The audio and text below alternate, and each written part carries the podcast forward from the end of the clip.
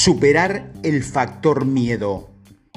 Los estudios demuestran que el principal miedo de la mayoría de la gente no es la muerte, es la número dos en la lista, sino hablar en público. Esto significa que preferimos estar dentro de un ataúd que decir la oración de la alabanza. Como dice el escritor Roscoe Drummond, la mente es una cosa maravillosa Comienza a funcionar en el minuto en que se nace y nunca para hasta que tienes que hablar en público. En las ventas nos enfrentamos cada día con el miedo. Miedo a la llamada, miedo al rechazo, miedo a pedir que nos compren, miedo a realizar presentaciones y miedo a no alcanzar las expectativas de los demás, sin mencionar las propias.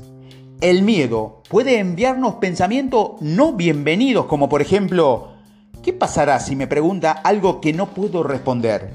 ¿Qué pasará si el jefe de venta ve que mi presentación pasa desapercibida? ¿Qué pasará si todos se aburren tanto que se duermen? Estas preguntas siempre surgen incluso cuando terminamos la presentación, siendo usted mismo que no tuve tan mal después de todo. El miedo hace que tu imaginación trabaje más. Y eso bloquea a la gente e impide, más que ninguna otra barrera, que no alcance su potencial en ventas. Pero cuando entienda que tu imaginación es capaz de distorsionar la realidad, se centrará en la preparación y en descubrir las necesidades del cliente en lugar de criticar sus actuaciones. Casi todos los vendedores han experimentado cierto grado de ansiedad ante una presentación. La mejor cura es la experiencia. Cuando más presentaciones haga, mejor serán. Es la única forma de eliminar el miedo que la mayoría de los vendedores, sobre todo los que están empezando, experimentan ante una presentación. Recuerde que el miedo también puede ser bueno. Es útil para segregar la adrenalina que necesites para enfocar tu energía en producir resultados positivos.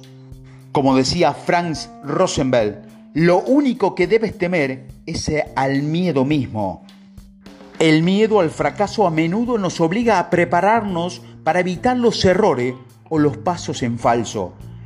Y siempre recuerda las palabras sabias de Marx Tawai, que decía que el miedo llamó a la puerta. Contestó la fe y no encontró a nadie.